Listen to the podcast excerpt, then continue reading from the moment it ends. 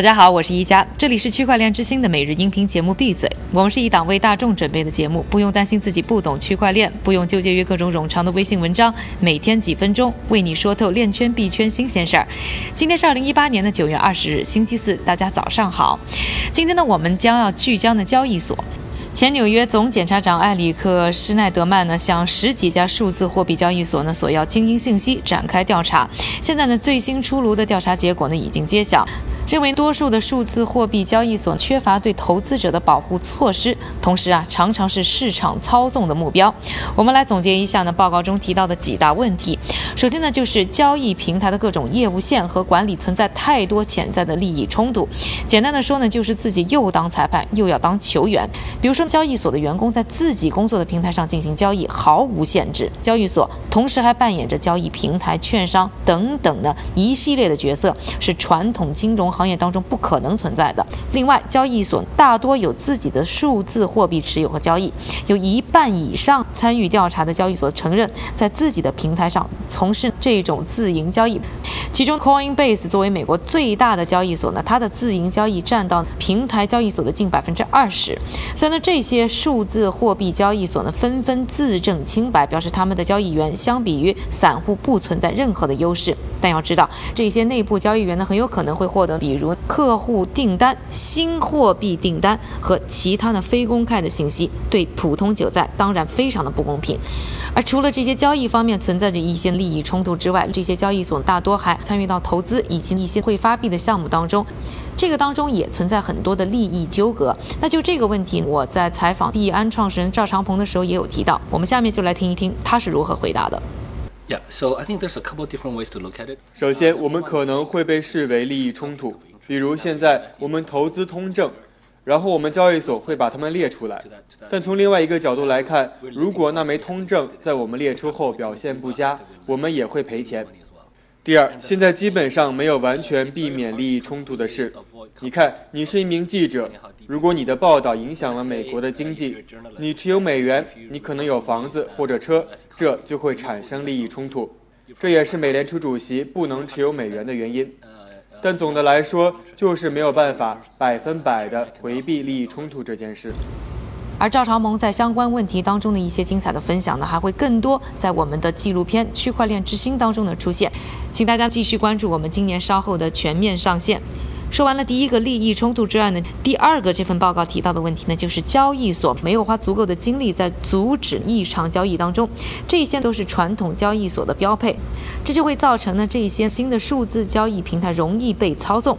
特别呢要提到，比如说很少有平台会严格的限制或者监控机器人或者自动算法交易在平台上的操作，这样呢会人为的制造很多不准确的市场信号，干扰市场正常的波动，给韭菜一些错误的。信息，再加上数字货币呢集中在少数的大户交易商手中，市场价格相当容易被操纵。第三个存在的问题呢，就是对交易用户的保护，要么极其有限，要么根本不存在。多数交易所呢，在管理用户资金这个问题上表现得非常不透明，也不像传统金融市场那样，没有一个公认的第三方对这些资产进行审计。所以这些交易所拿着用户的钱，到底发生了什么，根本无法知道。而且呢，报告呢也对一些平台深称的所谓商业保险是否真的能够补偿用户财产的损失提出了质疑。刚才说到的三点呢，还只是数字货币交易所普遍存在的问题。这次报告中呢，还有几家交易所被直接点名。原因就在于今年初呢发出调查信函的时候，币安、火币、Kraken 和 Gate.io 四家交易所以他们不为纽约州用户服务为由，拒绝配合调查提供信息。事实上呢，这些交易所呢的确没有在纽约运营所需要的州金融服务部颁发的 Bit License 执照。但是呢，调查发现，币安、Kraken、Gate.io 三家交易所都有经手来自于纽约州内的交易。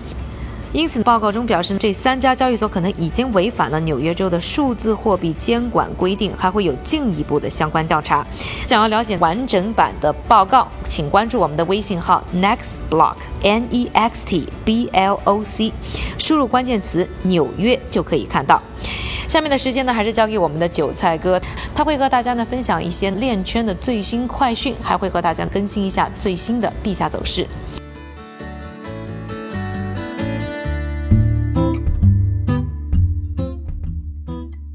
好的，感谢一加的分享。下面进入今天的短消息时间。首先，全国首个中国区块链监管沙盒杭州湾产业园成立。这个产业园也是目前中国电子商务协会和中国区块链监管沙盒委员会批准的全国第一个区块链实体应用产业园，同时啊，也是长三角地区唯一的一个区块链产业园区。第二条消息，美国 PNC 银行开始使用 Ripple 公司的支付产品 Xcurrent 来接受跨境交易。第三条消息，国际反洗钱金融行动特别工作组可能会同意一套适用于数字货币的反洗钱标准。第四条消息，美国德克萨斯州证券监管机构称，近期有多家数字货币公司欺骗消费者，并做出了虚假陈述。还有一家公司甚至伪造了一个短视频，让美国前总统奥巴马为公司的产品背书。我们再来看一组链圈的报告。普华永道最近对全国十五个地区的六百名企业高管进行了调研，结果显示，百分之八十四的高管表示所在公司参与了区块链技术的投资。但是啊，这百分之八十四的公司里面，却有四分之三都没有在使用区块链技术。报告称，这些参与了投资的公司里，百分之十五的公司正式使用了区块链技术，还有百分之十的企业只是试用而已。而更多的是，四分之三参与投资的公司，要么已经放弃或者暂停了区块链项目，要么项目还只停留在开发阶段。今天的币圈链圈名人点评来自币安的 CEO 赵长鹏。他表示，上半年币安的利润为三点五亿美元，而未来一年将推出五到十家法币交易所。我们再来关注一下币价的走势。根据 Coin Market Cap 的数据，截至北京时间九月二十日零点的二十四小时，排名前一百的数字货币普遍上涨。其中，受到芝加哥交易所比特币期货九月合约将于二十日三时四十五分进入结算消息的影响。比特币价格上涨到了六千四百美元以上。感谢韭菜哥的分享，也感谢各位的收听。我是一加，明天记得和我继续一起闭嘴。区块链之星，还原区块链最真的样子。